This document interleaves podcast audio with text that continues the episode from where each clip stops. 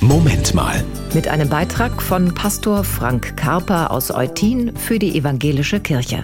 Ich sehe ihn vor mir, die Jeans und die Cowboystiefel, das gelbe Hemd mit der Weste und dem roten Halstuch darüber, die Haartolle, die unter dem Cowboyhut hervorlugt und natürlich die Kippe, die er lässig im Mundwinkel hält.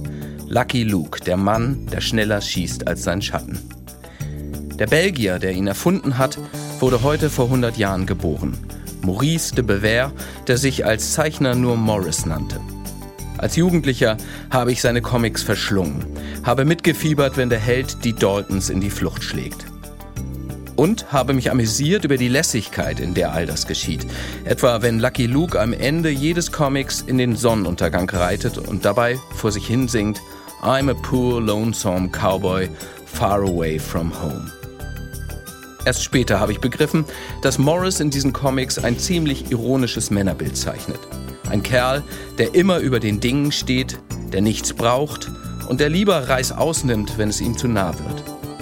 Als Pastor für Männerarbeit habe ich in den vergangenen Jahren die Kerle, die mir begegnet sind, eher zum Gegenteil ermutigt.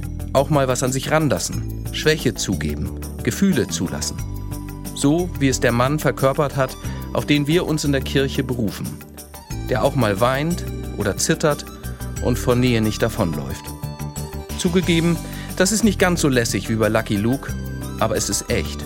Und darauf kommt es am Ende an, finde ich. Das war ein Beitrag von Pastor Frank Karper aus Eutin für die Evangelische Kirche.